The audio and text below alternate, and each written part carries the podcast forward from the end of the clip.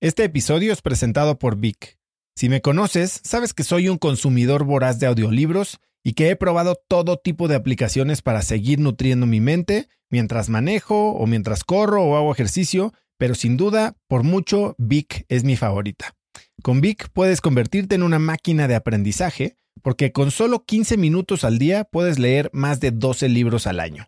En Vic tienen más de 250 mil títulos y puedes escuchar resúmenes de bestsellers en menos de 15 minutos o libros completos, incluido mi libro Haz lo que importa, así como mis Vic originales como Cómo combatir el síndrome del impostor. Vic, por ser escucha de cracks, te regala 7 días de prueba y después contenido ilimitado por solo 167 pesos al mes en un pago anual de 1.999 pesos al suscribirte a Vic. Simplemente ve a cracks.la diagonal Vic. Vic se escribe B alta E E K. Una vez más, es cracks.la diagonal Vic. Este episodio es presentado por Hospital Ángeles Health System. Cada invitado con el que platico en el podcast me abre los ojos a nuevas tecnologías que están impactando de forma positiva la manera en que todos nosotros vivimos. Una de las áreas en las que el avance tecnológico está generando más impacto es en el área de la salud, especialmente con los avances en cirugía robótica que permiten intervenciones con menos sangrado, menos dolor, cicatrices más pequeñas y una recuperación mucho más rápida. Hospital Ángeles Health System tiene el programa de cirugía robótica más robusto en el sector privado en México. Cuenta con 13 robots Da Vinci, el más avanzado y versátil del mundo, y con el mayor número de médicos certificados en cirugía robótica, con la cantidad de horas necesarias para poder operar, ya que tiene el único centro de capacitación de cirugía robótica en todo el país. Este es el futuro de la cirugía. Si quieres conocer más sobre el programa de cirugía robótica de Hospital Ángeles Health System y ver el directorio de doctores, visita cracks.la diagonal ángeles. Una vez más, es cracks.la diagonal ángeles. Consulta a tu médico está muy castigado el fallar. No sé cómo decirlo, ¿no? Pero está muy mal visto y las personas que fallan lo sufren. Oye, lo intentaste, eso, tuviste valor de hacer las cosas, aprendiste y seguro la próxima lo vas a hacer mejor. Y si no puedes, continúas y continúas y vas a llegar. Y yo creo que todo el mundo tenemos oportunidades y capacidades eh, de hacer grandes cosas. Y depende de uno realmente esforzarse, pero no va a ser fácil.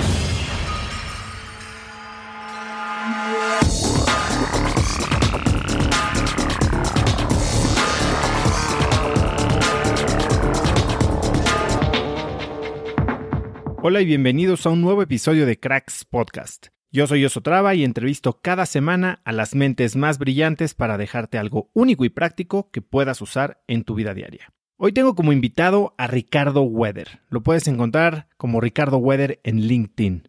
Weather es con W. Ricardo es un emprendedor e impulsor del ecosistema tecnológico en México y en América Latina. Hoy es fundador de Justo, la empresa que busca transformar la industria de alimentos y bienes de consumo en la TAM a través de tecnología y de prácticas justas, empezando por convertirse en el primer supermercado 100% en línea de México. Anteriormente se desempeñó como presidente global de la empresa Cabify, donde fue pieza clave en su crecimiento y expansión desde ser una pequeña operación hasta convertirse en un unicornio tecnológico valuado en 1.4 billones de dólares. Es conferencista internacional sobre movilidad, innovación y emprendimiento. Es consejero independiente de Principal Financial Group en México y en 2021 Ricardo fue nombrado Young Global Leader por el World Economic Forum. Hoy, Ricardo y yo hablamos de cómo conformar y escalar equipos de alto rendimiento, de por qué es mejor empezar con lo más difícil y de cómo tomar riesgos dentro de una startup. Así que sin más, vamos a mi entrevista con Ricardo Weather. Pues Rich, hasta que se nos hace conocernos, eh, bueno, ya nos habíamos conocido de, breve en eventos y demás, pero nunca hemos tenido chance de platicar. Gracias por aceptar mi invitación hoy a Cracks Podcast. Oso, eh, realmente un, placer. Eh, muchísimas gracias por, por invitarme, encantado de platicar. Rich, quiero empezar, a ver, tú eres uno de los emprendedores, ejecutores, operadores, creo que pues más conocidos y más exitosos, ¿no? En, ocasiones repetidas, aunque bueno, muchos todavía dicen que no hasta que termine el ciclo, pero bueno, claramente lo que estás mostrando es, increíble. Em, hay algo que, que, me llamó mucho la atención de ti, porque vienes como que de un background medio diferente. Y algo que te oí decir es que tú de chiquito tenías déficit de atención y que hasta incluso tenías problemas de habla. Hace poco eh, tuve como invitado a alguien que conoce muy bien, a Baris, eh, y Baris habló pues también... Gran tipo, gran amigo. Gran, amigo, sí, de su problema de tartamudez, ¿no? Y cómo él eh, lo terminó formando de una manera en que le dio fuerzas, le dio un superpoder, ¿no? Lo hizo esforzarse y aprender ciertas cosas que, que le dieron ventaja al final del día. ¿Cómo crees que esta situación que viviste en tu infancia a ti te formó, te ayudó a ser quien eres hoy como emprendedor? Mira, yo creo que siempre eh, cuando uno se enfrenta a cierta adversidad, ¿no? Desarrolla otro tipo de habilidades para poderla compensar, ¿no? Uno, uno, uno eh, va compensando eh, las debilidades que uno pueda llegar a tener, ¿no? En este caso, para mí, el déficit de atención lo, que me permitió es ahora poder manejar muchos proyectos al mismo tiempo y tener control de todos los proyectos, ¿me explico? Es algo con lo que canalicé un poco eh, eso y hasta el momento me ha servido bien, ¿no? Sí me costó bastante, eh, me costaba bastante poner atención en la escuela, siento que los modelos educativos están totalmente caducos, ¿no? Y que debería utilizarse mucha más tecnología y personalización acorde a las necesidades, capacidades y habilidades de cada uno de los estudiantes, pero esa es otra, otra, otra historia. Y yo creo que es un tema de balance, ¿no? Eh, yo creo que es un tema de reconocer las fortalezas que tiene uno, las debilidades, intentar contrarrestar sus debilidades, pero sobre todo enfocarse en utilizar, ejecutar y ampliar el impacto de sus fortalezas. Ok, ahí, me gustaría ahondar un poco más, porque esa es una pregunta que me encanta hacer. ¿Mejorar tus debilidades o simplemente taparlas con recursos, llámese gente, equipo y demás, y enfocarte en desarrollar tus fortalezas? ¿De cuál camp eres? Mira, he escuchado eh, ciertos argumentos para por ambas partes, ¿no? Y los dos suenan bien. Eh, mi opinión es que hay ciertas habilidades con las que sí puedes trabajar y sí puedes incrementarlas o mejorarlas mucho. Hay otras que no, esto depende de cada una de las personas. Yo creo que se trata un ejercicio de honestidad contigo mismo, pero evidentemente el, mayor reach lo puedes tener con tus fortalezas, ¿no? Donde puedes generar realmente eh, diferenciadores, pero también a la vez todo es un balance, ¿no? Eh, en temas de liderazgo, en temas de ejecución, es eh, poder entender y, tener un impacto integral, pues necesitas un, cúmulo de, diferentes habilidades, ¿no? Y yo creo que cuando estás emprendiendo es importante reconocer eh, cuáles son las debilidades que uno tiene o todavía que no sabe en conocimiento y rodearse de un equipo mucho mejor que uno para poder enfrentar esos retos que uno quiere resolver. Oye, Rich, ¿y tú tienes alguna manera en la que practicas o te mantienes en check para, porque bueno, a ver, como emprendedor de repente es muy fácil dejarte llevar por toda esta, y sobre todo como emprendedor exitoso, ¿no? Como lo has sido tú, por, por todo el, reflector, ¿no? Y todo el mundo te echa porras, todo el mundo te dice la estás rompiendo y sale una ronda y sale otra ronda y ves tracción. ¿Cómo le haces para mantenerte consciente y, mantener presente estos lados de debilidad y, y, que no te sientas que lo puedes hacer todo y que recuerdes que hay, hay que trabajar en ciertas debilidades o que cubrir ciertos huecos? Mira, yo creo que de, entrada eh, eh, los fundadores estamos sobrevaluados, ¿no? Y acaparamos mucho de la atención mediática y en general del público y de la audiencia. Pero eh, para mí realmente, y lo tengo bien consciente, es que los, los, fundadores podemos poner la visión, pero realmente es el equipo, sobre todo el equipo ejecutivo, el que plasma y vuelve una realidad esa visión, ¿no? Entonces, hay que entender que este es un juego de equipo, hay que entender que siempre va a haber personas mucho más capaces en cualquier cosa que, que, que, que, uno mismo, ¿no?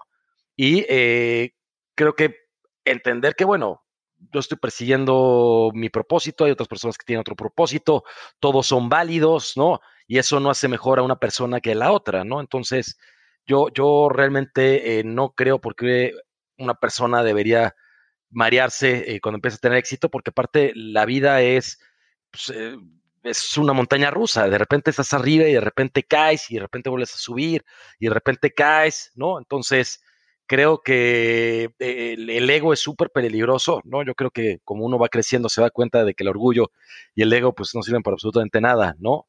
Eh, y creo que es un proceso, algunas personas lo hacen más rápido que otras, ¿no? Pero, cuando, pero básicamente es eso. ¿Cuándo te diste cuenta tú? O sea, yo estoy leyendo eh, y me recomendaron dos personas el mes pasado. Yo no sé, espero que no haya sido un eh, wink wink, ya sabes. Ego is the enemy. Como, ok, échatelo, te, te hace falta.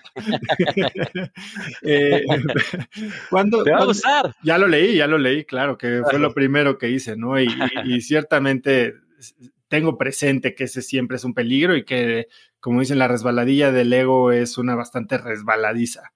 Eh, tú, digo, llevas ya mucho tiempo emprendiendo, yo llevo más de 12 años y ciertamente me tocó, pues, marearme un poquito al inicio y después darme ese, ese bajón, ¿no? ¿Tú tuviste algún momento que te acuerdes en el que se te, se te ponchara la burbuja un poquito? Yo creo que al principio es normal, a todo mundo el reflector, la luz, los medios, ¿no? Eh, te empieza a llamar la atención, ¿no? Pero siendo bien honestoso, eh, siempre hay que tener bien claro que hay un factor suerte, ¿me explico? Y de hecho, platicaba el otro día con, otro emprendedor el, tema del sesgo de supervivencia, ¿no? Nosotros siempre eh, vemos, ¿no? Y conocemos las historias de los emprendedores exitosos y pues hay, que ver cuánto es por esas decisiones, esa estrategia, cuánto fue el tiempo y la suerte ¿no? Donde estuvieron, ¿no? Entonces, yo sí creo que hay un factor tiempo y suerte súper importante en todo lo que hacemos. Evidentemente uno puede ampliar esas, esas oportunidades, ¿no? Y puede buscar esa oportunidad, pero hay que tener cuidado, ¿no? Entonces, eh, no todos, como te digo, de entrada lo hace el equipo, no lo hace Ricardo Beder, ¿no? Justo lo hacemos todos los justicieros, todos los días. Y en segundo, pues también la suerte juega un factor que no hay que, dejar al lado, ¿no? Entonces, pues sería medio, medio estúpido dejarte nublar por, por, por el ego de, no, yo lo hice. Si la próxima vez tal vez no aprendiste y, exactamente por eso cometes un grave error y como tienes confianza, te vas a arriesgar más y puedes pegarte mucho más duro y la caída va a ser mucho más dolorosa. Esos son los riesgos de no ser transparente y humilde con uno mismo. Quiero tocar un poquito más adelante en estos dos temas, ¿no? Eh, principalmente la suerte y el timing, porque, y, el sesgo de supervivencia, porque ciertamente en justo creo que han, ya jugado estas dos en muy poco tiempo. Eh, pero antes de eso, tú, a ver, tú fuiste un ejecutivo, ¿no? De Big Four y de banco de inversión y, o sea, tú no pintabas para irte de emprendedor, al menos no en el formato que ahorita lo estás tomando. Y has mencionado que te daba miedo emprender. ¿Qué era lo que te daba miedo de poner tu propio negocio? Mira, en papel yo, yo hice una carrera pues bastante corporativa, pero la realidad es que desde que iba en, preparatoria, en universidad, siempre estuve poniendo diversos negocios con, amigos y con otras personas, ¿no? Y siempre como side business y me da un poco miedo de, de, salirme porque yo tenía muy en la cabeza y me habían educado, ¿no? De, eh, la vida corporativa, eh, un trabajo estable, ese tipo de cuestiones, pero realmente siempre fue lo que me llamó la atención eh, y la parte de tecnología, pues es algo que, también la ciencia y tecnología siempre me han interesado. Entonces, como que me tardé tal vez una década en darme cuenta, ¿no? Y decir, oye, ya es hora de que haga lo que quiero hacer. Y realmente, no digo que haya estado mal, porque también tuve una formación importante en, mí, todo lo que puedo aprender en, grandes empresas y esa vida corporativa, ¿no? Pero bueno, me aventé una década ahí a final de cuentas, ¿no? Que, que podría haber hecho otras cosas, pero es interesante porque me ha tocado ver las corporaciones muy, muy grandes, como son algunos bancos desde adentro, eh, en puestos que me dan visibilidad a gente muy senior dentro de la empresa y también empezar empresas desde cero. Y creo que, la innovación viene, viene de, discutir eh, ideas diversas, ¿no? Y, para tener ideas diversas hasta con uno mismo, ¿no? Hay que tener experiencias diversas, perspectivas diversas. Entonces yo creo que eso también me ha formado el camino que he tenido, eh, tanto en la vida corporativa como en el emprendimiento, eh, me ha generado un valor sin duda alguna. Cuando regresas de tu maestría, y, corrígeme si tengo aquí el timeline un poco mal, pero es cuando entras a Easy Taxi, ¿no? Que Easy Taxi, parte de Rocket Internet, que, bueno, ciertamente fue un detonador del emprendimiento de, alta escala a nivel mercados emergentes, podría decirlo. Eh, pero también sales de ahí por no compartir ciertas filosofías, ¿no? Eh, ser emprendedor dentro de Rocket Internet y en tu caso Easy Taxi te permitía, y como la gente del Linio, ¿no? La mafia del Linio y demás, te permitía emprender con dinero ajeno, ¿no? Y donde básicamente los dineros se tapaban a los problemas se tapaban a billetazos. ¿Qué, ¿Qué aprendiste tú de esa experiencia, de emprender de esa manera? Mira, sin duda alguna, ¿no? Eh, yo aprendí muchísimo en Rocket Internet y como bien mencionas, es uno de los grandes detonadores en toda Latinoamérica del emprendimiento tecnológico, ¿no? Muchas de las empresas exitosas, pues son personas ex Rocket, sobre todo del Niño, que es la más grande, ¿no?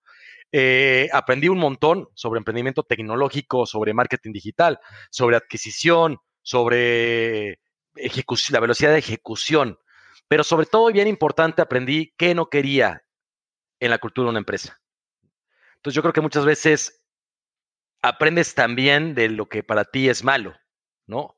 Y yo creo que ahí para mí quedó muy claro eh, que en una cultura la meritocracia tiene que estar en el centro, que todas las personas tienen que tener esa seguridad de que si ellos aportan valor al objetivo común y la empresa va creciendo, serán recompensados acorde, ¿no? Ese tipo de, cuestiones, de tener una cultura sana, una cultura transparente, una cultura respetuosa, entre muchos otros tipos de factores, debe ser el corazón y el ADN de todas las empresas para poder asegurar el éxito a mediano y largo plazo. Y eso tiene que ver con el propósito, ¿no? Yo creo que tal vez Rocket, eh, eh, eh, no quiero decir que le faltaba alma, porque, porque sin duda es una gran escuela, ¿no? Para todos, pero bueno, en, el cloning strategy, ¿no? que tenían de oye, copiamos un modelo exitoso en Estados Unidos y lo mandamos por todo el mundo, lo crecemos y lo vendemos a los tres años, pues no había un propósito profundo, ¿me explico? Entonces, para mí, poner mi tiempo, lo más valioso que tenemos todos es el tiempo, ¿me explico? Es, es, realmente lo único eh, que, tiene un valor tangible, ¿no? Por decirlo así en la vida. Y poner mi, mi, mi tiempo, mi esfuerzo, mi pasión, por hacer, por algo al corto plazo, que la idea nada más es tener un retorno económico en pocos años, pues yo no la veía, ¿no? Y esas fueron las razones por las que me, me, llevaron a buscar otros caminos.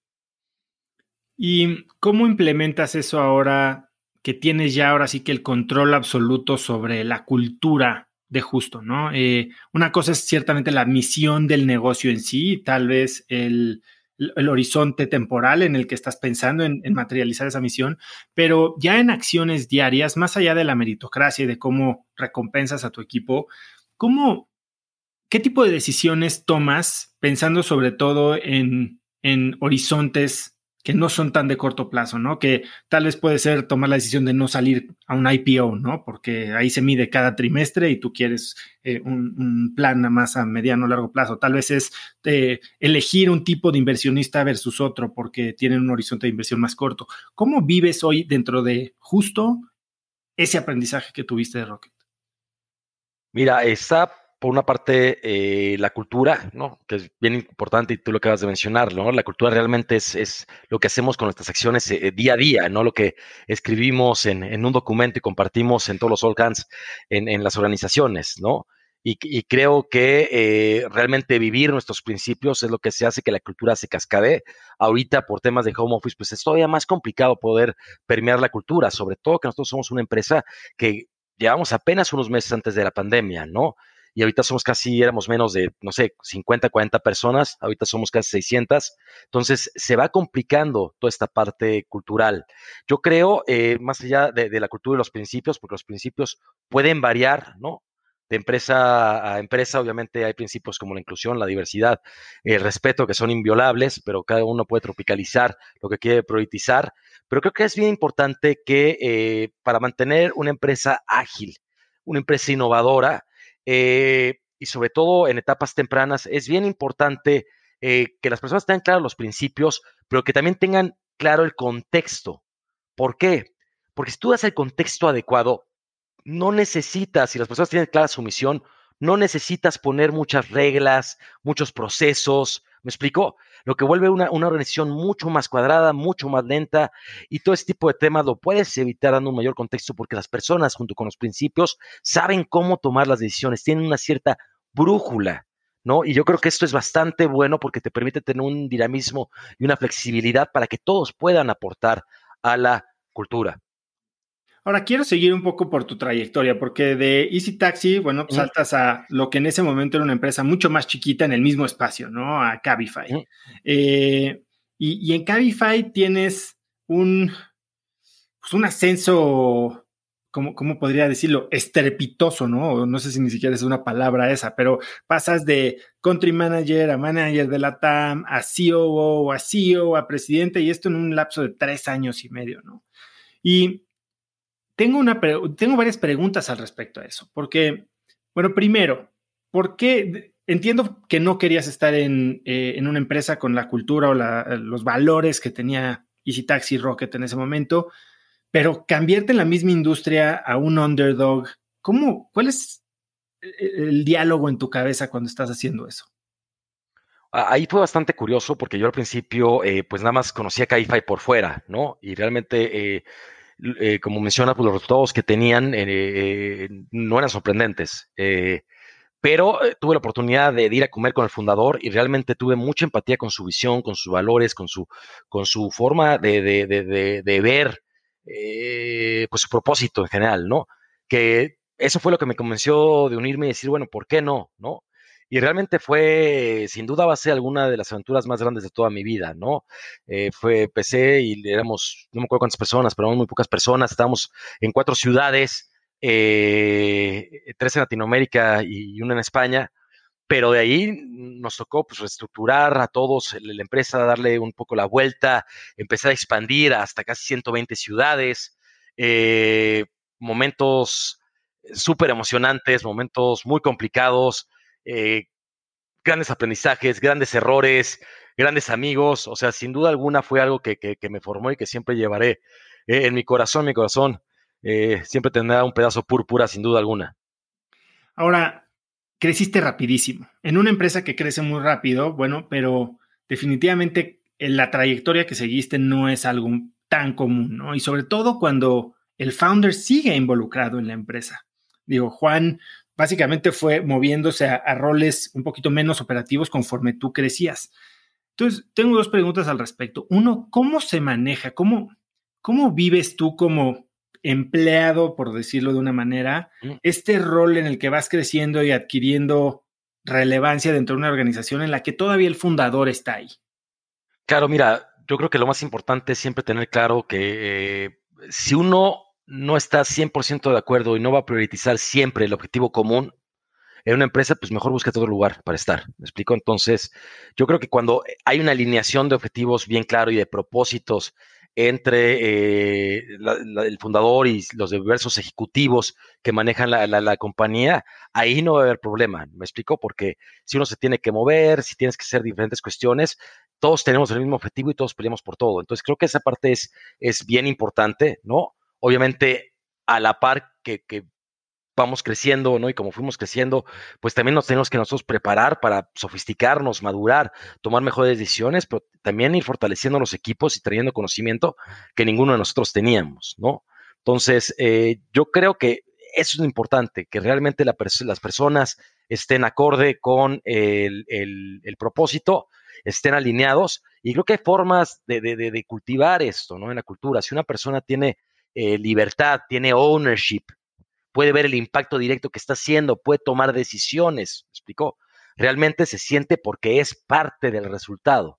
Y eso, a final de cuentas, es lo que te lleva a empezar a engrasar, ¿no? Y que ese flywheel que depende de, cada una de las empresas gire y gire más rápido, ¿no? Pero es el talento el que mueve las organizaciones y cómo tú tienes alineado e incentivado ese talento es importante. Y yo sí creo que tiene que ver, obviamente hay temas de remuneración, temas de stock options, pero mucho más profundo sobre todo con personas que toman riesgos muy altos en entrar a etapas muy tempranas de emprendimiento, donde la probabilidad de que el esfuerzo de dos, tres, cuatro, cinco años pues, se puede ir a cero, pues es bastante alto, ¿no? Entonces yo creo que normalmente alguien que está dispuesto a tomar ese reto, lo hace también porque, porque cree en un propósito, porque busca algo más allá de esa, de esa eh, remuneración. Obviamente hay un upside económico muy grande si el emprendimiento le va bien, ¿no? Pero bueno, no sé si sea muy romántico, pero al menos es lo que me gusta pensar que sucede. ¿Y cuál crees que fue la lección más valiosa que aprendiste en ese tiempo de, Juan de Antonio? Uy, bueno, yo creo que muchísimas cosas. O sea, vivimos un, un Cabify diferente durante cuatro años que cada tres, seis meses es eh, eh, diferente, ¿no? Yo creo que algo que es súper admirable de, de, de, Juan es eh, la humildad que Juan tiene, ¿me explico?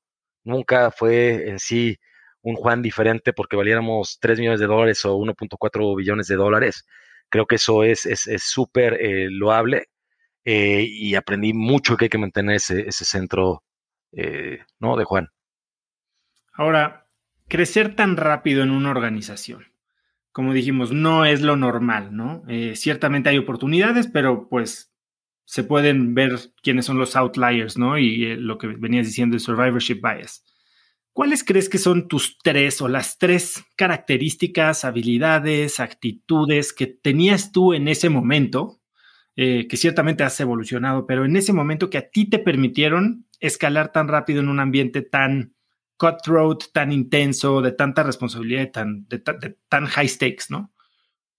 Mira, yo creo que evidentemente, sobre todo en ese momento, porque uno va aprendiendo, va madurando, va eh, madurando otras cualidades, que van enriqueciéndolo a uno, pero en ese momento, sin duda alguna, yo creo que eh, mi resiliencia, mi empuje y mi pasión eh, fueron determinantes para ayudar y empujar a los equipos y hacerlos pensar que podemos lograr grandes cosas, ¿no? Yo creo que eso sin duda alguna, porque al principio pues éramos pequeños, ¿no? No teníamos tanto talento, tantas personas, tantos recursos económicos, no teníamos muchas cosas y hubo que sacarlo pues con ganas, ¿me explico?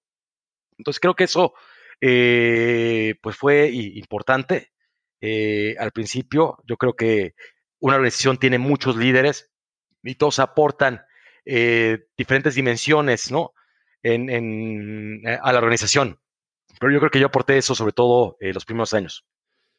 Cuando hablas de resiliencia, ¿te acuerdas de los primeros meses en los que entraste a, este nuevo ambiente? ¿De alguna vez, cuéntame algún día que dijiste, ¿qué, ¿qué, estoy haciendo aquí? Esto está definitivamente me sobrepasa, este, tal vez que dudaste si, si era la decisión correcta, pero que a base de justo eso, de resiliencia, pudiste sacar. Pues mira, al principio no era tan sencillo, ¿no? Porque yo venía de, de, de, de una compañía de taxi que era muchísimo más grande, ¿no? Y, tenía más recursos, tenía más conocimiento, tenía más métricas, tenía más, eh, un montón de cosas que todo el grupo de Rocket Internet pues le, le, le, le otorgaba, ¿me explico? Entonces, eh, la escala era muchísimo menor y, al principio sí estaba un poco preocupado, ¿no? Pero yo ahorita que lo pienso, también en una, situación que, pues no teníamos ya, no teníamos mucho que perder, me explico, porque de lejos éramos el underdog, en, en, al menos en México, pues era mucho más grande Jaxi, Easy Taxi, ¿no?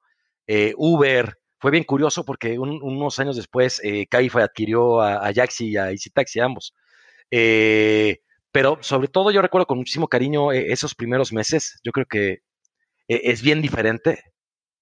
Realmente le metíamos toda la pasión, le metíamos todo el empuje que podíamos, tal vez no con el mejor entendimiento ni con la mejor sofisticación, pero sí con todas las ganas de salir adelante, de entender, de mejorar, ¿Me explico? De diferenciarnos, de generar un impacto. Eh, y intentábamos todo, y si fallaba no importaba, ¿me explico?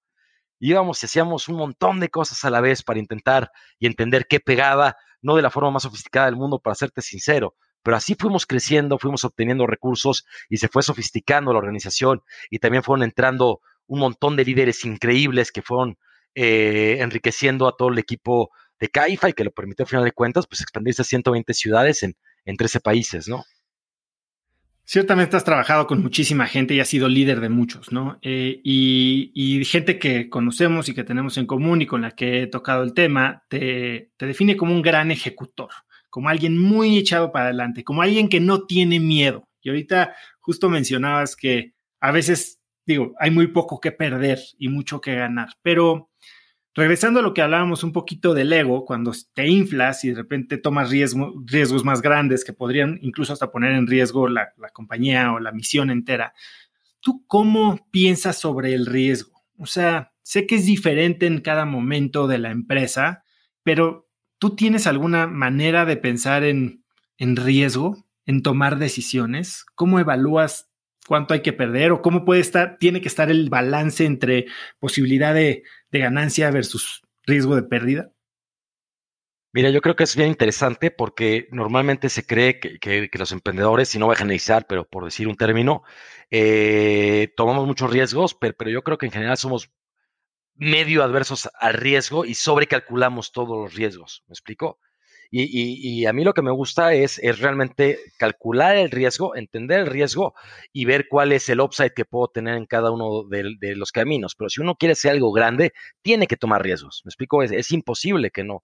Y cuando tiene un propósito a largo plazo, pues se vale fallar. Y, aquí creo que, sobre todo eh, hay que entender que, que, está muy castigado el fallar. ¿Me explico? Está, eh, no sé si sea la palabra correcta. Eh, no sé cómo decirlo, ¿no? Pero está muy mal visto y las personas que fallan lo sufren. Oye, lo intentaste, eso, me explicó, tuviste valor de hacer las cosas, aprendiste y seguro la próxima lo vas a hacer mejor. Y si no puedes, continúas y continúas y vas a llegar. Y yo creo que todo el mundo tenemos oportunidades y capacidades eh, de hacer grandes cosas y depende de uno realmente esforzarse, pero no va a ser fácil, ¿me explicó? Eh, un tema que yo tengo con la tecnología y eh, cómo la tecnología nos hace todo más conveniente en la inmediatez, pues es que te cueste menos trabajo las cosas, ¿no? Ya hasta te da hueva ir a, la esquina, ¿no? Y, hay que entender que, cuando uno tiene un propósito a largo plazo y es un propósito grande, por decirlo así, pues no va a ser fácil, ¿no? Y hay que continuar y hay que aprender de, de, de, cuando uno falla, de, las cosas que duelen, ¿me explico? Eh, pero continuar, continuar adelante y estar en la línea, ¿no? Con el equipo en un emprendimiento, para mí ese, yo me considero un operador, yo soy un, un ejecutor y a mí me gusta liderar desde la trinchera y motivar al equipo, ¿me explico? Para mí un tema en un early stage de liderazgo, y entiendo que hay diferentes estilos de liderazgo, ¿me explico? Pero en un early stage en una etapa temprana en una compañía, ¿cómo le puedo pedir yo a alguien que haga algo si yo no lo he hecho? O sea, y no porque yo no lo haya hecho nada más, si no lo entiendo, me explico, porque no lo he hecho. Entonces, ¿cómo puedo pensar cómo mejorarlo si todo lo veo desde arriba, no? Entonces, ya me desvié, Oso. Sí, pero, pero estás tomando, tocando algo bien importante, porque esto escala. A saber cómo funciona exactamente todo escala. Definitivamente no. Por eso cada, cada, cada yo creo que la adaptabilidad, ¿me explico? La empatía como líder, de entender que cada persona necesita diferente motivación y diferente instrucción en el, en el, en el sentido positivo de tú como líder, cómo lo apoyas a, a alcanzar y desarrollarse, ¿no? Alcanzar su objetivo. Pero también creo que uno de los factores que son muy importantes es cómo se adapta uno a las situaciones y a las necesidades de la empresa. ¿Me explico? Al principio sí es súper importante que estés y entiendas todo, ¿no? Cuando son un par de personas, me explico sobre todo porque vas a tener que pivotear y, si tú no conoces las tuercas, pues vas a pivotear sobre una base conceptual. Y hay una probabilidad de error mucho más grande ahí que si conoces las tuercas, ¿me explico? Y de hecho, al principio, pues tú tienes muchos generalistas, ¿me explico? Y hay algo que se conoce como el conocimiento común no necesitas tener procesos ni canales formales de, comunicación porque todas las personas más o menos están enteradas de dónde estamos y lo que está pasando, pero la organización va creciendo, ¿me explico? Y estos generalistas que necesitas al principio, que de repente es, oye, es la contabilidad, oye, ahora va a ser la adquisición, oye, ahora te toca llevar los pedidos, ¿me explico? Vas creciendo y vas trayendo cada vez más especialistas en las áreas. Y tienes que ir soltando evidentemente las responsabilidades, porque aquí es importante que todo el mundo tenga el ownership, ¿no? No hay nada peor que, en un emprendimiento que haya micromanagement, porque te desmotiva totalmente a ti como parte del equipo, ¿no? Que te estén diciendo todo el tiempo qué hacer y no te den una libertad. Entonces, yo me refiero al principio, pero siempre hay formas de liderar en la trinchera, ¿me explico? Con un diferente nivel de involucramiento. Regresando al tema de riesgos, de fracaso, ¿tienes algún recuerdo de alguna vez que alguno de tus eh, reportes directos, digamos, haya tomado un riesgo, haya fracasado, haya sido un, fracaso notorio, que tal vez él o ella estaba pensando que le iba a costar la chamba y que tú hayas tomado esta actitud de, ok, ¿qué aprendimos de esto? Y que le hayas dado esa lección o, que hayas aprovechado el momento como para aprender algo y tener a una persona que ya había pasado por el error en vez de correrlo y traer a alguien nuevo. Sí, sin duda, ¿no? Pero eh, mira, prefiero hablar de, los errores y, las malas decisiones que, he tomado, porque yo creo que si tú como líder, eh, todos cometemos errores, ¿no? Nada más que hay que personas que lo comparten y personas que no lo comparten, punto, ¿no? Y lo reconocen. Y yo creo que si uno es abierto a decir, oigan, ¿saben qué? Tomé esta decisión, está equivocado, este, pero aprendí esto y esto, ahora vamos a hacer esto, las personas también se abren a poderlo hacer de una forma adecuada, ¿no? Si una persona que tomó un riesgo, calculado, porque tampoco se trata de hacer lo que uno quiera, ¿me explicó? Y bajo la hipótesis que tenía en, eh, no salió, eh, y falló, si tú castigas a esa persona de cualquier forma, le estás dando un golpe certero a la innovación y al corazón y a la pasión de tu organización. Y a mí eso se me hace terrible, ¿no? ¿Por qué? Porque eh, sobre todo en etapas tempranas, pues todavía no tienes una claridad exacta de tu propuesta de valor, de cómo llegar al product market fit, y es necesario estar iterando. Y muchas veces no tienes todas las herramientas que necesitas, y sobre todo no tienes un recurso que necesitas, el tiempo. Tienes poco tiempo para poder iterar y entender. Y es obvio que cuando tienes un menor tiempo, ¿por qué? Porque en una list stage no te puedes tomar seis meses para hacer un experimento, porque en esos seis meses puedes morir no, vas a llegar a, una respuesta estadísticamente significativa nunca. Por, por pura lógica, ¿no? Si, si, uno no concuerda con esto, pero es, es, es, lógica, ¿no? O sea, la persona le estás pidiendo que sea ágil, que aprendamos rápido, obviamente va a cometer errores, ¿no? Solo hay que poner contexto de, de qué no podemos hacer. No podemos eh, poner en peligro financiero a la empresa, por ejemplo, porque se me decidió, me decidí a contratar a Lewis Hamilton, ¿no? De embajador de justo. Este, ¿no? Eh, si hay cosas que salen de, un framework, de un parámetro establecido. Ya, pronto, los de Kavak ya les alcanzó Palcheco. Entonces, es increíble lo que ha hecho Kavak, toda una inspiración para, para, para el ecosistema. Carlos, la verdad, y su equipo eh, son increíbles. Sí, que muchas de las cosas que me estás diciendo ahorita, Rich, son cosas que, que, veo que se comparten, digo, comparten inversionistas también, pero que se comparten dentro de fundadores de, alto impacto y de alto crecimiento y de alto potencial, ¿no? O sea, el tema de cultura, el tema de responsabilidad, el tema de propósito, son cosas que Carlos fue muy puntual en, mencionar, ¿no? Ahora, vamos a aterrizar todo esto porque quería como que poner un poco la mesa, porque mucho de lo que hemos hablado sigue siendo vigente y se ha repetido e incluso ha formado lo que hoy es justo, ¿no? Sales de Cabify, eh, y decides emprender y empiezas justo. Entonces, para quien no conoce justo, vamos a darles un primer de qué es justo. Claro, por supuesto. Mira, justo es el primer supermercado 100% online en, México y un pionero en Latinoamérica. Nosotros tenemos una propuesta de valor de eh, precios sumamente competitivos, con una mejor calidad en los frescos, ¿no? Con la mejor experiencia en todo el journey de nuestro usuario. Eh, tenemos operamos a través de Micro Fulfillment Centers que tenemos diversos en la ciudad cerca de nuestros usuarios. Eh, cerca de 7000 SKUs en las principales categorías de un súper en el core: frutas, verduras, proteínas, cuidado del hogar, limpieza, cuidado personal, entre, entre otros. Apalancamos todo con tecnología y con data para realmente poder predecir las necesidades de nuestros usuarios y eh, poder cubrir mejor esas mismas necesidades, ¿no? lanzamos cerca, de, llevamos como 21 meses de, operación. Eh, nos encontramos operando ahorita en Ciudad de México y Querétaro. Hemos levantado en estos, eh, los primeros 18 meses levantamos cerca de 100 millones de dólares de, capital de fondos nacionales e internacionales. Nuestra misión es ser el súper favorito de Latinoamérica antes del 2030 y la visión es transformar la industria de consumo a través de la tecnología, pero también a través de prácticas justas. Bien, entonces para resumir, no es lo mismo que algunos de tus competidores, como podrían ser Corner Shop, ¿no? Eh, tú, ustedes son el súper, no van al súper, son el súper, es una aplicación, una página de internet donde te metes y compras frescos y productos eh, de, ¿cómo se dicen? Los, eh, pues de necesidad. Perecederos y no perecederos y groceries.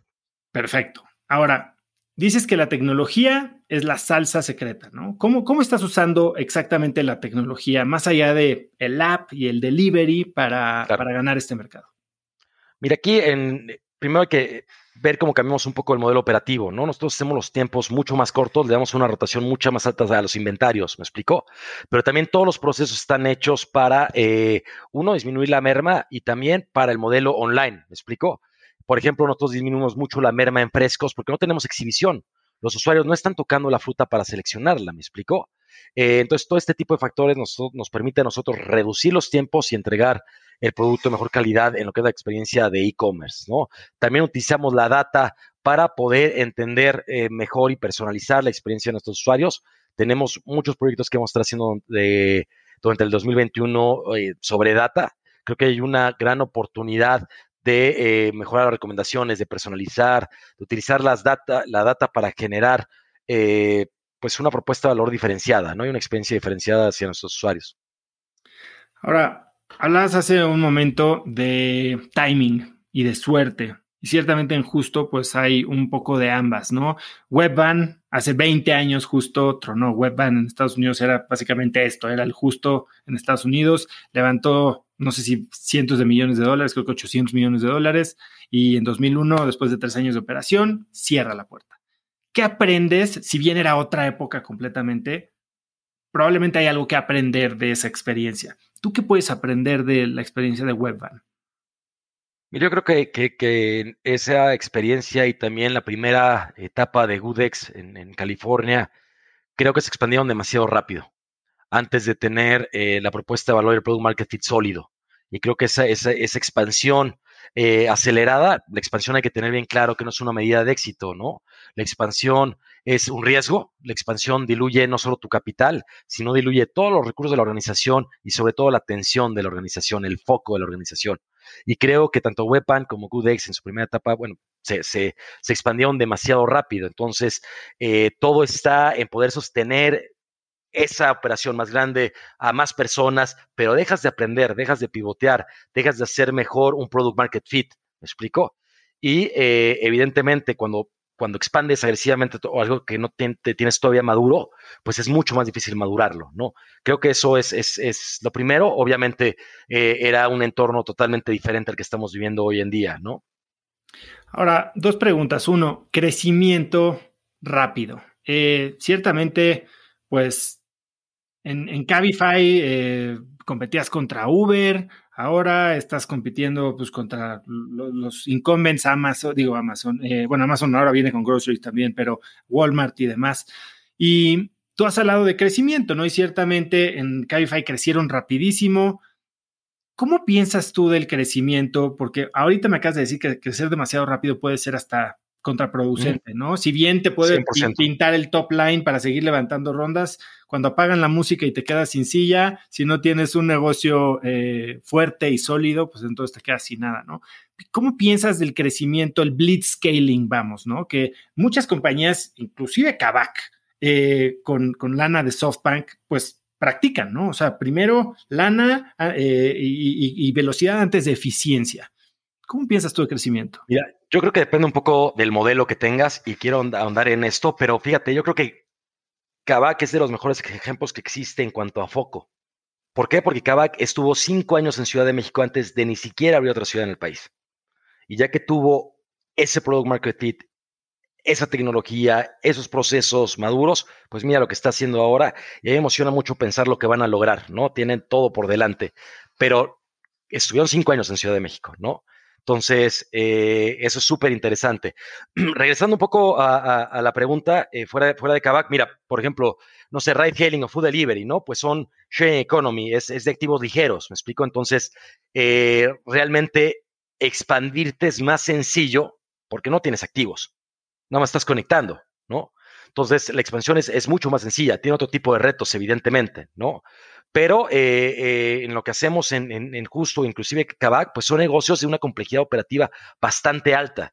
A mí lo que me gusta de esa complejidad operativa es que tiene ciertas barreras de entrada, ¿no? Ride hailing, food delivery o similares, pues mientras haya, competidores con, con, muchos recursos y estén dispuestos a quemarlos, va a ser difícil que la industria llegue a la rentabilidad, ¿me explico?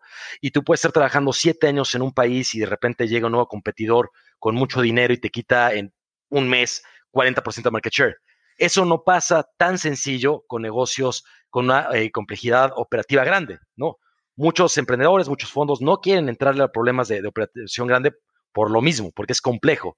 Pero a mí que me gusta, y, entendiendo que a mí lo que me gusta es, la operación y entenderla, es que eh, un, un problema operativo complejo, ¿me explico? No le puedes aventar dinero y se resuelve. Tienes que operarlo y disculpa la redundancia, pero es que es real, lo tienes que operar para resolverlo. Y eso es una barrera de entrada. ¿Me explico? Eh, en otro tipo de modelos, pues si necesitas llegar a, la meta y demás, etc., pues puedes tener más dinero y tienes más conductores o, y demás, sino que un modelo esté mejor que otro, ¿no? Yo nada más me refiero a que yo estuve en un, modelo de, de, activos ligeros donde casi no había barreras de entrada y me estoy yendo al otro extremo. Y eso es porque creo que esa parte de los problemas complejos, ya que lo logras resolver, te generan realmente una fortaleza a mediano y largo plazo que es muy valiosa. Y en términos de solidez antes y de enfoque antes de expandir, ¿ustedes cómo miden Product Market Fit? ¿no? Porque mucha gente cree que Product Market Fit es pues más clientes y más ventas, cuando hay muchas cosas, una línea debajo, ¿no? Que podrían indicarte eh, si tienes fit más que un top line. ¿Ustedes cómo lo miden? Yo creo que esa es una pregunta bastante complicada y pocas veces escuché una definición con la que esté de acuerdo, ¿no? Yo creo que justo no ha alcanzado Product Market Fit, ¿no?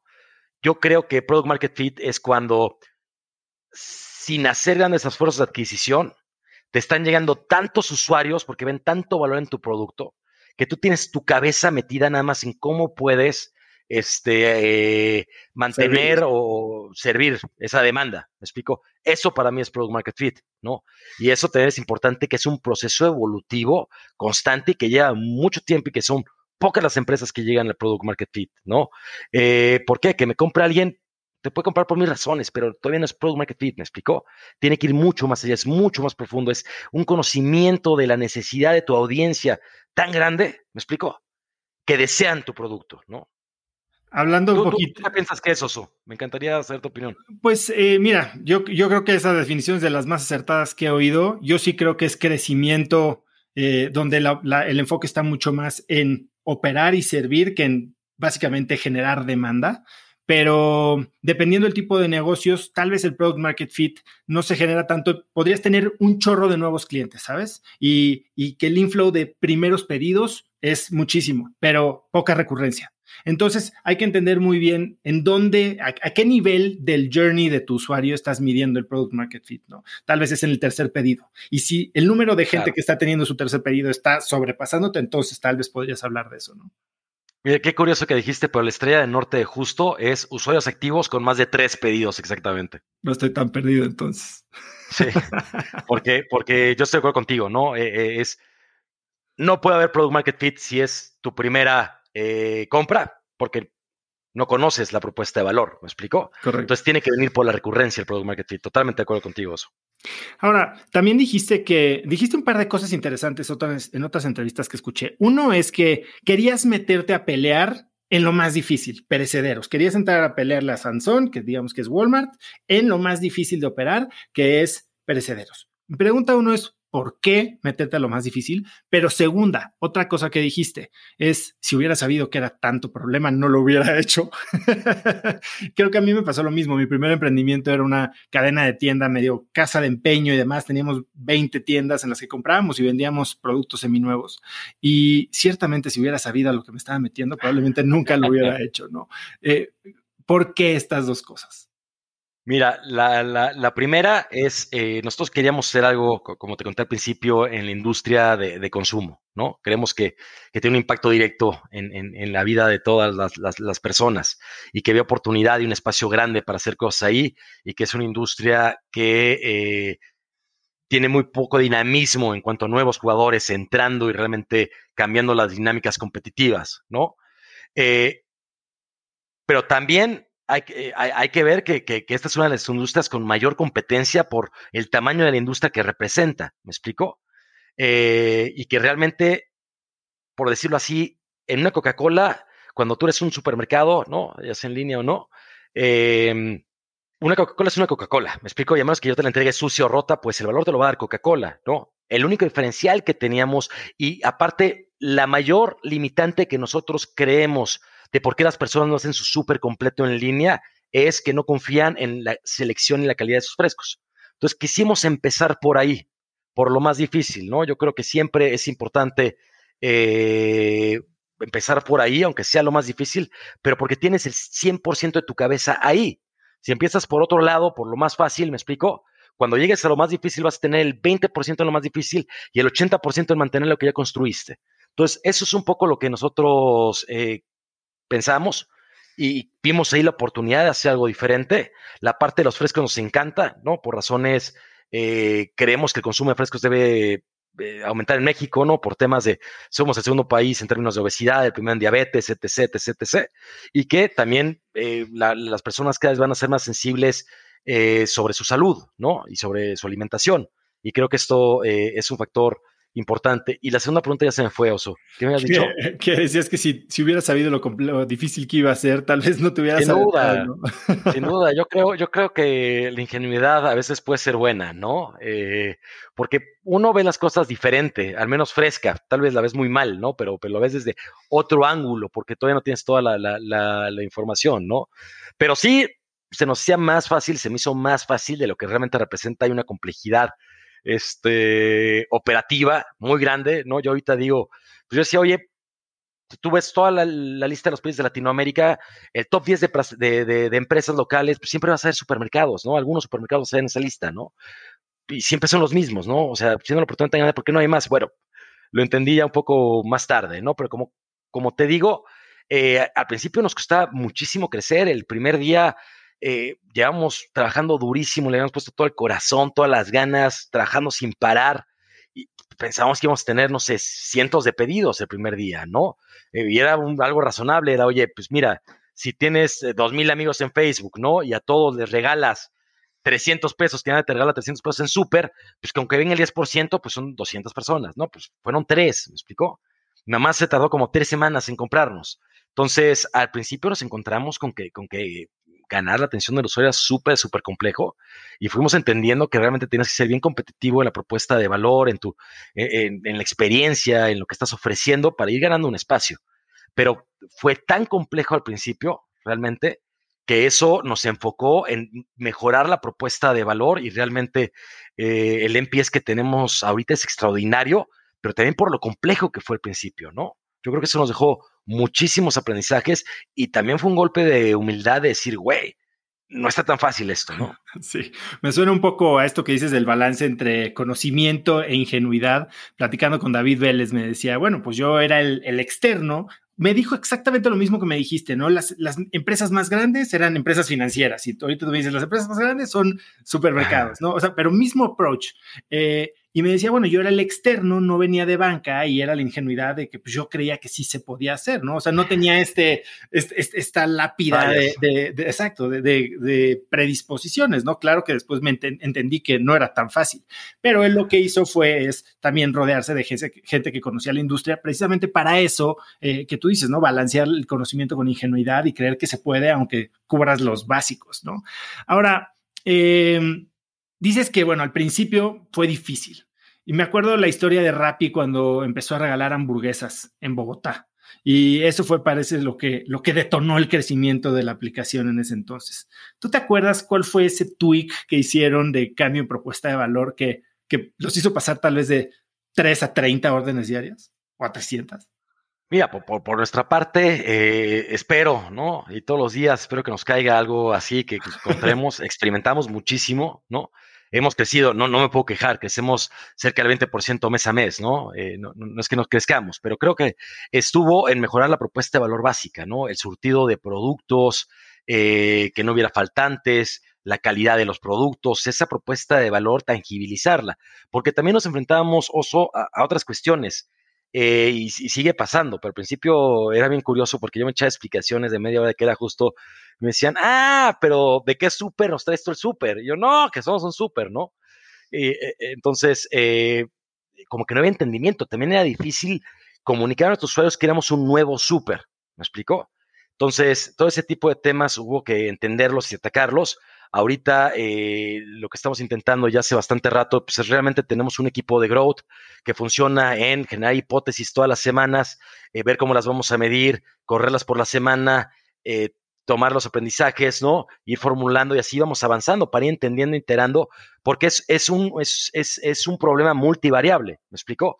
Cuando estás teniendo miles de productos diversos, ¿me explico? Las dimensiones de complejidad, cuando tú empiezas a correlacionar la data, pues se vuelven más complejas, ¿no? Y sobre todo en un abasto donde eh, pues hay millones de productos de groceries, ¿no? Perecederos y no perecederos, ¿no? Entonces, eh, no sé, sigue siendo complejo. Yo creo que la adquisición es, es, compleja, sin duda alguna. Nosotros eh, realmente, yo espero, ¿no? Que cuando, cuando, y esperamos que sea rápido, que pase ya todo el tema de la pandemia, que es sumamente triste por todo el tema de salud social, porque estamos viviendo, inaudito, por cierto. Pero bueno, espero que ya los grandes supermercados regresen a su negocio, vuelvan a asignar sus presupuestos al offline, ¿no? para que se liberen los canales de adquisición online, porque ahorita es una locura los costos de adquisición. ¿Me explicó? Y cada vez se ponen más caros, ¿no? A mí me pasó que hubo un, momento, en Instafit en el que tuve que tomar la decisión de dejar de crecer a través de, de paid marketing, porque el único que ganaba era nuestro amigo Mark. Es, es, es. Nosotros, yo dije, oye, vamos a bajarle aquí, vamos a dar más promociones directo al usuario, me explicó, porque, porque se volvió una, una, una, una locura. Y me dicen, oye, la pandemia, si, si algún, sin duda alguna, hizo que muchas más personas pillaran el súper en línea, pero que creció muchísimo más la competencia y saturó los canales de adquisición, me explicó. Y eso en muchas verticales, ¿no? Eh, somos afortunados porque estamos en verticales que, se vieron beneficiadas en cierta forma, pero estoy seguro que tu CAC se fue mínimo a 5X, ¿no? O sea, si te fue bien, Sí, sí, sí. Nosotros precisamente ya no estábamos en ese, en ese modelo de comprar clientes porque, bueno, ahora todo mundo tenía ya su plataforma de fitness en línea, ¿no? Ahora háblame un poco de la pandemia, porque ciertamente dices, parte del éxito tiene que ver con suerte. Y si bien no es suerte en el sentido que qué bueno que hubo pandemia, fue de los sectores que se vieron beneficiados, no solo porque se dispararon las compras de perecederos y de súper y demás, porque la gente cocinaba más en su casa, sino porque también algunos de los súperes ni siquiera estaban abiertos para ir, ¿no? Ustedes ¿qué fue lo más importante que tuvieron que acelerar para hacerle frente a, esta oportunidad? Mira, te, te, te, lo voy a contar, pero la verdad es que nosotros estamos cero preparados. De hecho, habíamos cambiado de ERP para el manejo de inventarios, de un ERP bastante malo, estamos implementando SAP, eh, pero nos agarró en la mitad de la implementación y pues, empezó a subir demanda y nosotros no teníamos inventarios en tiempo real, o sea, no sabíamos qué comprar. Entonces, híjole, eh, pues, sin duda alguna eran temas bastante, bastante complejos, ¿no? Llevamos, somos una empresa bastante, bastante joven, con grandes aspiraciones, que aprende muy rápido y somos muy ágiles, pero no hay que quitar eh, de cuenta que tenemos 21 meses operando, ¿no? Y además entonces de eh, hacerle frente y tratar de implementar el RP más rápido, ¿Qué otra cosa tuviste que acelerar o qué otros planes se te adelantaron con la demanda, con la pandemia? Mira, aquí tuvimos que acelerar la propuesta de valor, ¿no? Porque de pronto eh, los usuarios empezaron a tener muchísimas más opciones. Eh, por eh, agregadores como, como Corner Shop o directamente de todos los canales de, supermercados. empezó a subir la, el costo de adquisición en canales digitales, empezó a subir constante. Nosotros al final de cuentas estamos en una etapa temprana, entonces realmente no tuvimos que acoplarnos mucho o cambiar nuestros planes. ¿Me explico? Porque de todas formas teníamos que construir esa propuesta de valor inicial eh, o seguir construyéndola, ¿no? Ya llevamos un rato haciéndolo, pero bueno, llevamos un par de meses.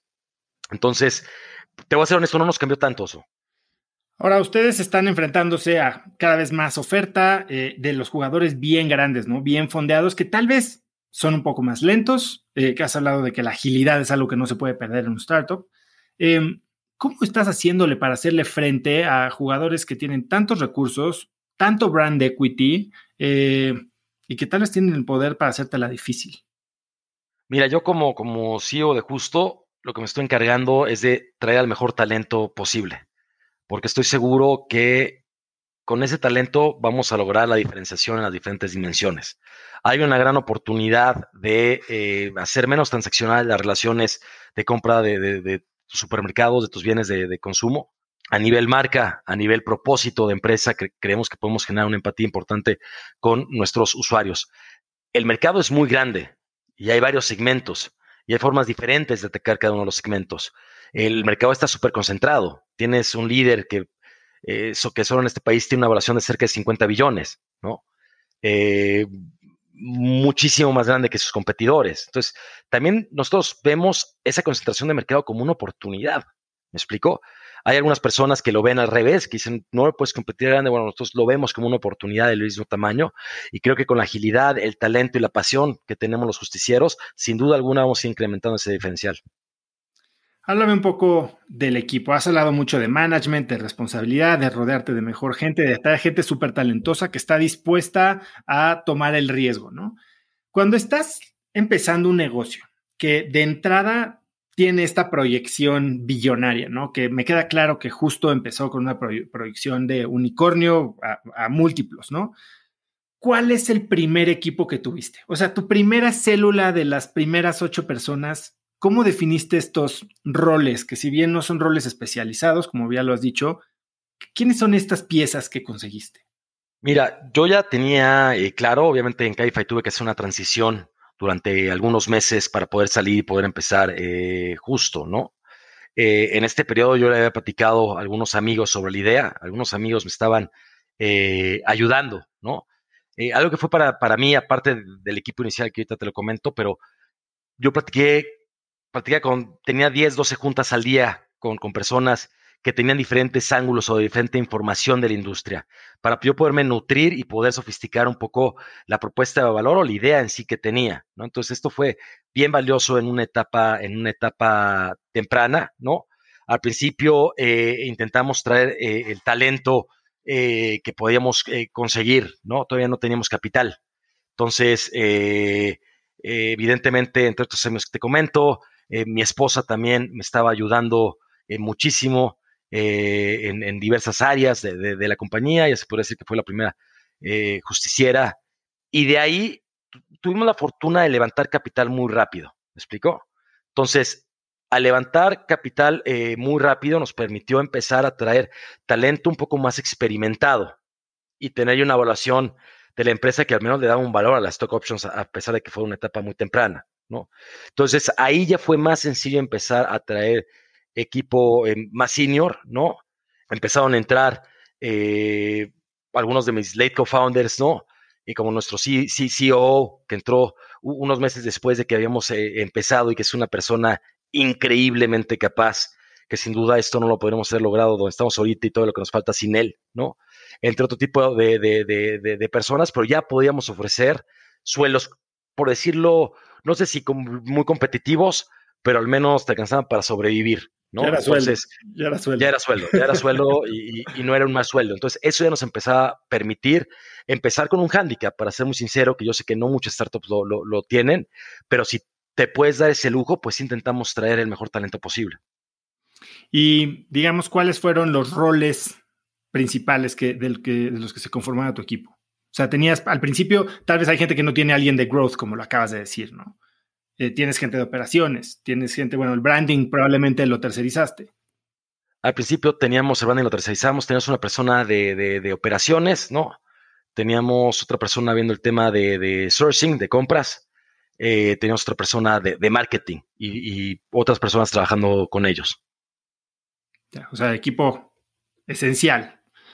Ahora, ¿qué pasa cuando Hablaba también con David Vélez y me dice, hay gente que entra desde el principio, es un generalista, lo acabas de decir, y después la, organización empieza a crecer de una manera o de una, con una velocidad tal que tal vez esta persona deja de ser la clave. Por ejemplo, el CFO, pues era un CFO de una empresa de 10 millones, ya no de mil millones, ¿no?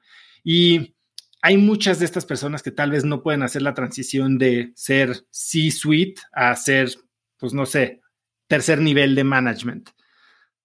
¿Cómo lidias tú, y no sé si en justo ya te tocó, pero en Cabify probablemente te tocó, eh, hacer esas transiciones? Hablas de alineación de valores, pero para mucha gente de repente perder el rol, perder el título puede ser demasiado fuerte, ¿no? ¿Cómo, cómo evitas tú también ser o caer presa de esta lealtad que le tienes que tener a esta gente que te cuidó, que te apoyó al inicio? Mira, eh, es una pregunta dura y es una pregunta complicada, ¿no? Eh, y algo que hemos hablado dentro de justo es eh, lo siguiente, sobre todo el equipo de liderazgo, es, creo que es un error que, las, startups, los emprendimientos se denominen como una, familia, ¿no? Porque no eres una familia. cuando es tu familia, todo se perdona, ¿me explicó? y realmente creo que es importante, y lo comentamos, somos un equipo de alto rendimiento.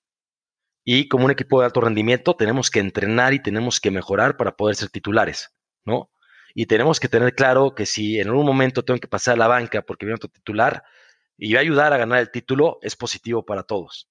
Y es la ideología que tienes que tener. Habrá casos que, el chiste es ser transparente y hacerlo con razones fundadas. ¿Me explico? Eh, si tú vas a traer a alguien porque hay una carencia evidente en la organización y estás trayendo a alguien que evidentemente tiene eh, eh, ese conocimiento y lo comunicas de forma transparente y clara, pues no debería haber problema. Si la persona lo toma como un problema, pues realmente el, problema es, la persona, ¿no? cuando tú tomas decisiones shady, ¿no? Cuando tú tomas decisiones sin aclarar, sin una argumentación, sin una lógica, sí es muy conflictivo y puede dañar mucho la organización, ¿no? Porque, como te digo, y los fundadores estamos sobrevaluados, hay que dejar también que participe el board en esas decisiones, ¿no? Sobre todo de puestos ejecutivos, es bien importante. Y los que han logrado llegar hasta donde se ha logrado, pues es el equipo, sobre todo el equipo ejecutivo, ¿no? Eh, pero todo mundo aporta desde, desde, desde su trinchera. Entonces yo creo que esta es un poco la lógica, obviamente eh, suena mejor en eh, papel, suena mejor en papel de, lo que es implementarla, pero creo que la línea va un poco por ahí, Oso. Y, creo que si haces la chamba bien, como tú dices, estarla haciendo, en el que tal vez moralmente no tiene el incentivo de moverse a la banca porque le quitan su título, pero si sus opciones que hoy valen 10 van a valer 1000, pues debería estar incentivado, ¿no? Ese es, ese es, ese es el otro punto, ¿no? No solo el objetivo de que, de que el equipo gane el campeonato, ¿no? Sino el bono que todos llevan si el equipo gana el campeonato, pues también está alineado a intentar ser un mejor equipo. Y realmente, si tú lo ves y, te traen a alguien mucho más capaz que tú, en realidad, pues debería estar ansioso de aprender de él, ¿no? Porque eh, esto es un aprendizaje constante. Correcto. Ahora, una pregunta que me hacen muchísimo o me hacían cuando levantaba lana y me parecía una pregunta muy buena y muy como de mucho insight que no sé si te la han hecho a ti, pero me gustaría hacértela, ¿no? Es, ¿quién sería la puerta? Si yo pudiera abrir y presentarte a cualquier persona o abrirte cualquier puerta en el mundo para solucionar tu problema más grande de toda la empresa ahorita o, o, abrirte la oportunidad más grande, ¿quién sería? ¿No? O sea, como que es para, para ver si, si tienes claro qué, qué potencial te puede dar este inversionista. ¿Tú tienes alguna en mente? Uf, a ver, es una pregunta, depende de qué dimensión quiera, quiera aclarar, ¿no? Evidentemente. Genio de la eh, lámpara, genio de la lámpara. O sea, ¿qué inversionista? No qué inversionista. Si te digo, yo te puedo abrir la puerta, presentar a la. Es más, ¿qué persona necesitas conocer hoy o que te ayude hoy y que sea la que más impacto puede tener en tu empresa? Es que yo creo que hay un montón de personas, ¿no? Si tener que, si tener que utilizar al genio de la lámpara, lo haría por conocer a la persona que más me encantaría conocer y aprender de él, ¿no? Por ejemplo, a mí me encanta Ray Hoffman, ¿no? Este, eh, se me hace increíble, ¿no? En beneficio de justo, pues evidentemente te puede decir un Jeff Bezos, ¿no? O un Jack Ma o, algo de ese, de ese estilo, ¿no? Pero pues mientras yo tengo que llegar hasta todo el mes. Bien, bien dicho. Ahora, has hablado muchísimo de propósitos, Ricardo, y, y de cómo tu propósito se alinea con el propósito de la empresa y yo pienso el propósito de una manera tal vez un poquito contraintuitiva. Yo creo que el propósito sí eh, tiene esta, este aspecto trascendental, motivador, inspiracional, el Massive Transformative Purpose con el que unes a todo tu equipo y esta misión noble, ¿no? Eh, pero también hay un cierto tipo de propósito o alguna motivación que ya tal vez en secreto y que no compartes mucho eh, como persona, no te voy a decir simplemente como emprendedor, pero como persona te ayuda a, enfrentar, a ser más resiliente, a tener todos estos momentos difíciles, ¿no? Tal vez es algo que a, esa novia a la que le quieres probar que no eres un perdedor, este, a, tu papá que te dijo que eras un bueno para nada en la escuela. Eh, ¿Tú tienes alguna motivación así? Creo que es un buen punto, porque, porque hay una diferencia bien grande entre propósito y motivaciones. Y se vale, ¿no? De hecho, eh, en, academia estratégica, en algunas ocasiones te dicen que tener un enemigo común, ¿no? Te ayuda a generar mayor eh, cohesión entre el equipo, ¿no? Y, empujar más fuerte. Entonces, se vale tener motivaciones que pueden venir de un alguien que perciben como un competidor, un enemigo, me explico, eh, todo ese tipo de, cuestiones. Creo que cuando era mucho más joven sí tenía motivaciones, pero porque eh, la mayoría de esas motivaciones vienen empujadas por el ego, ¿me explico? Y creo que cuando eres joven, pues evidentemente tienes mucho más ego, por lo menos era mi caso, ¿no? Realmente ya no busco hacerlo por ahí, porque inconscientemente a veces te das cuenta Y el objetivo es decir, güey, esto, esto es vanidad, ¿me explicó? O es ego, ¿no? Enfócate en lo que realmente importa porque te va a llevar a tu propósito, ¿no? Pero, por ejemplo, hay, momentos, ¿no? Eh, estás corriendo una carrera y te estás muriendo, ¿no? Y ya te falta poquito, pues se vale tomar una motivación medio trivial o banal, ¿no? Porque te empuje. Entonces, no creo que sea, sea malo, pero lo que queda claro es que ese tipo de motivaciones no es algo que te va a llevar a largo plazo ni te va a jalar grandes distancias. Está bien para un sprint, pero no para un maratón. Es para el maratón es el propósito. Como yo pienso en eso. Yo creo que estas, estos motivadores oscuros, estos más viscerales, son los que te paran del sillón, ¿no? son los que te prenden la chispa. Pero si quieres carrera larga, sí necesitas tener algo un poquito más trascendental. Y a veces sirve, y a veces es bueno, ¿me explico? Y a veces hace que la organización despierte, ¿no? Pero coincidimos en esa parte, Oso. Eres de los que piensa eh, que la preparación continua, la educación eh, es, es, algo fundamental, ¿no? Y tú eres uno de estos partícipes en la educación formal, ¿no? Eh, te he oído decir que no estás tan de acuerdo con el Teal Fellowship y todos estos dropouts. Hace poquito tuve a Pamela Valdés de Vic, que la sacó Peter Thiel de, estudiar y bueno, puso Vic. Eh, ¿cómo, Gran emprendimiento, por cierto. Sí, sí, sí. ¿Tú cómo piensas eh, de eso? ¿Por qué tanto enfoque en tal vez el papel o la preparación formal?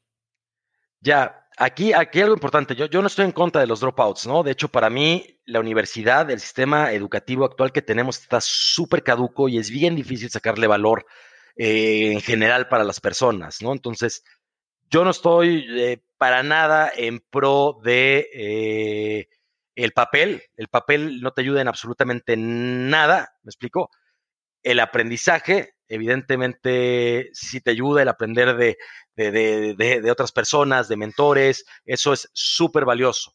Y yo lo único que digo, y porque para nada estoy en contra de los dropouts o, de los fundadores que, empiezan eh, súper jóvenes, ¿no? De hecho, qué bueno que, que, lo hacen.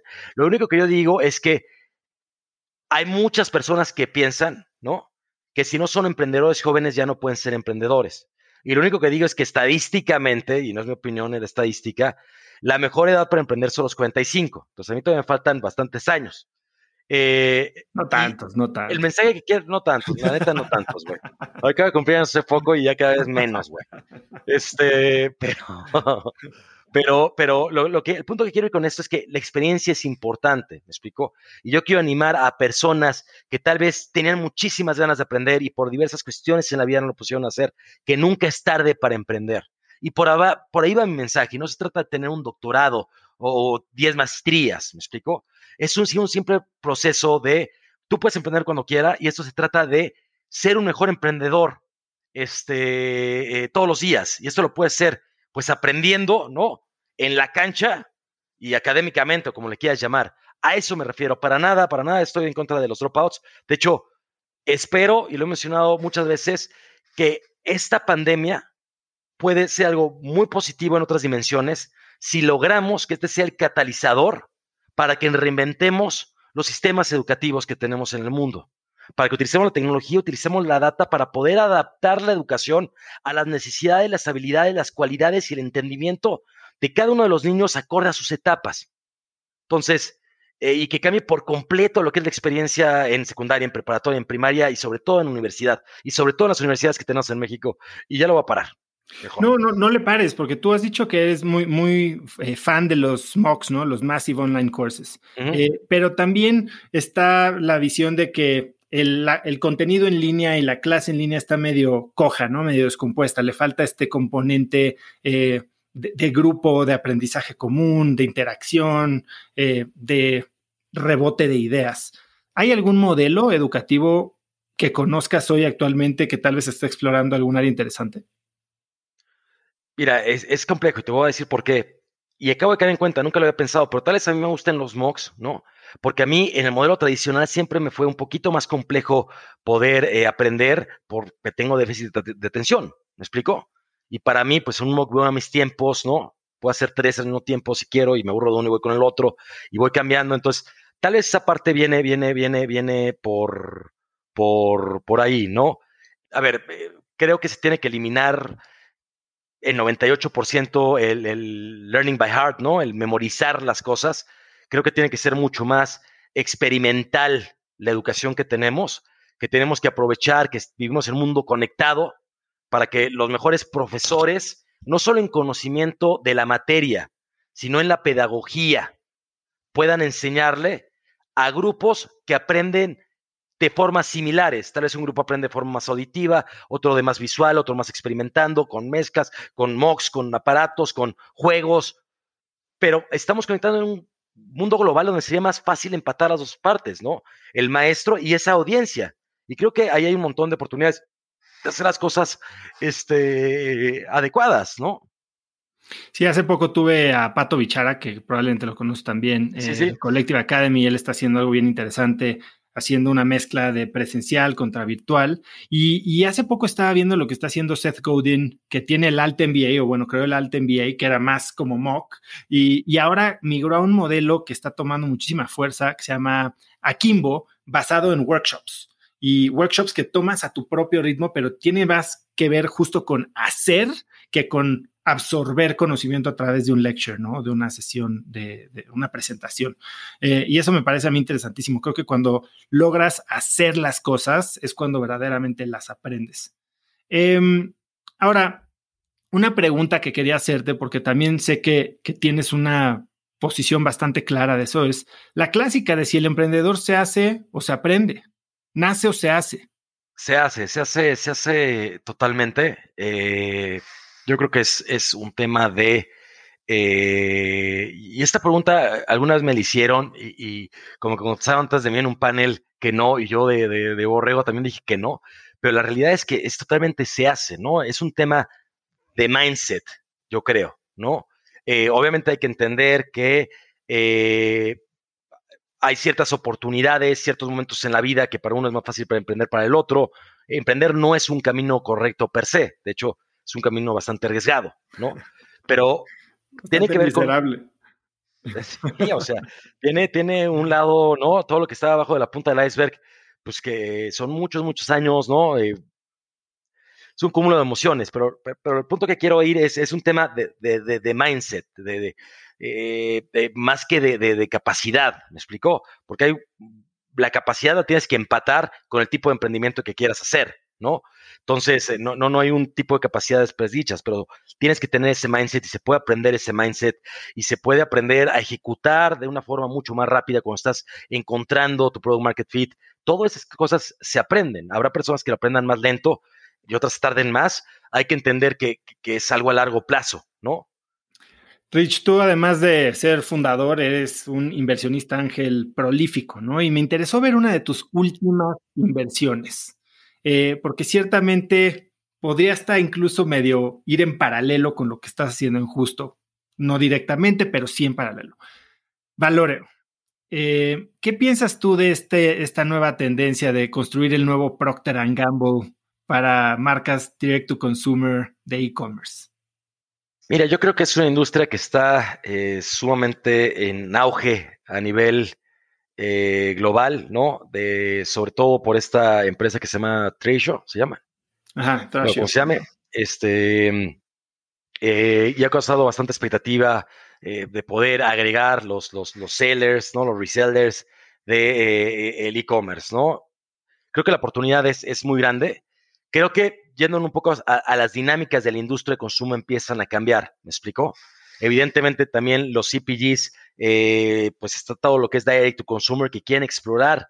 ¿Por qué? Y no solo es un tema de volumen de venta, ¿no? Yo creo que, que, los, que los eh, CPGs, ¿no? En general se han dado cuenta que no tienen la información del usuario final, ¿me explicó? Y que esa, en un mundo que cada vez se digitaliza más, la ventaja competitiva no te la da esa red neuronal de inteligencia artificial, te la da la calidad y la información que tú tienes. Y es importante tener esa información, ¿me explicó? Entonces, este, entre otros motivantes, están haciendo que empiecen a cambiar las dinámicas, que se empiecen a explorar nuevos modelos de distribución. No es difícil decir qué va a ser exitoso y qué no, porque aparte las dinámicas eh, de la industria en cada uno de los países difieren, ¿no? Yo nunca creo que vamos a ser un ecosistema igual que el de China en, en Latinoamérica, porque hay variables que son de base diferentes, ¿no? eh, pero sin duda habrá algunas similitudes, ¿no? Entonces, bueno, sin duda es una industria con, con muchísimo potencial y es una empresa que creo que tiene un montón de futuro, ¿no? Sí, aunque también se está poniendo súper caliente el espacio. Yo ya conozco tres competidores en Latinoamérica que todos parecen tener millones y millones detrás y puede hasta generar un, una medio burbujilla ahí, ¿no? Yo creo que el espacio es muy grande porque aparte al e-commerce le queda muchísimo por, por, crecer todavía, me explico, y al seller por sofisticarse, y ellos también están apoyando a sofisticarse, ¿no? Y, está Valoreo, pero también está Wonder Brands, que creo que tiene un, súper equipo, ¿no? Y, yo creo que la competencia es buena, siempre que entre más competencias, realmente te fuerza a eh, mejorar tu, tu, tu, tu, propuesta de valor, ¿no? Obviamente, pues no es tan bueno si la competencia te elimina, queda claro, pero pues es el parte de riesgo de querer cambiar las reglas del juego para generar impacto. Claro, Rich, ¿a qué le estás apostando en estos próximos 18 meses? ¿Cuál es tu enfoque principal? Mira, nosotros la tenemos clara, ¿no? Su, justo va a ser el supermercado favorito de Latinoamérica antes del 2030. Todavía tenemos nueve años para, para lograrlo. Sin duda alguna, somos una empresa eh, orgullosamente mexicana. Eh, México es nuestra casa y tenemos que generar una densidad y una profundidad relevante, ¿no? A la par que vamos conquistando otros mercados en Latinoamérica. ¿Qué rango crees que, te vas a salir de México? ¿En qué rango de tiempo? Nosotros ya eh, hemos estado explorando eh, diversas opciones, ¿no? Estamos esperando el timing correcto. Ahí hay cosas interesantes que podemos hacer en Colombia, en Brasil, en otro tipo de países en la región que creemos que puede ser bastante interesante para nosotros. Hay que dejar que la data eh, decida, ¿me explicó? Eh, el, timing adecuado, ¿no? Eh, tal vez nos hubiera gustado expandirnos un poquito antes, pero también la pandemia movió mucho el mar y hay que esperar a que se calme un poco para tomar la decisión adecuada. Rich, cuando piensas en la palabra éxito, ¿quién es la primera persona que te viene a la mente? Uf, qué buena pregunta. Soy malísimo para este tipo de preguntas. Malísimo. Eso es lo que la hace buena, la primera, la primera, no le pienses. Es difícil porque creo que el éxito tiene muchas dimensiones. Es por ahí, eso es lo que yo quiero saber. Quien tú me digas me va a hablar un poquito de cuál es la, dimensión que más valoras tú.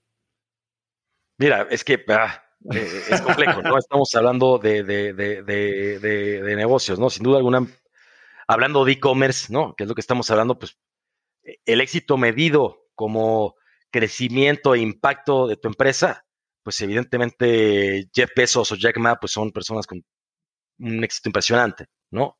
Eh, éxito, me encanta por el propósito que tiene Elon Musk, ¿no? Es, es, es alguien totalmente, un genio totalmente atípico que va contra toda la corriente y sigue demostrando que con pasión, talento y creatividad puede cambiar industrias que nadie hubiera pensado, ¿no?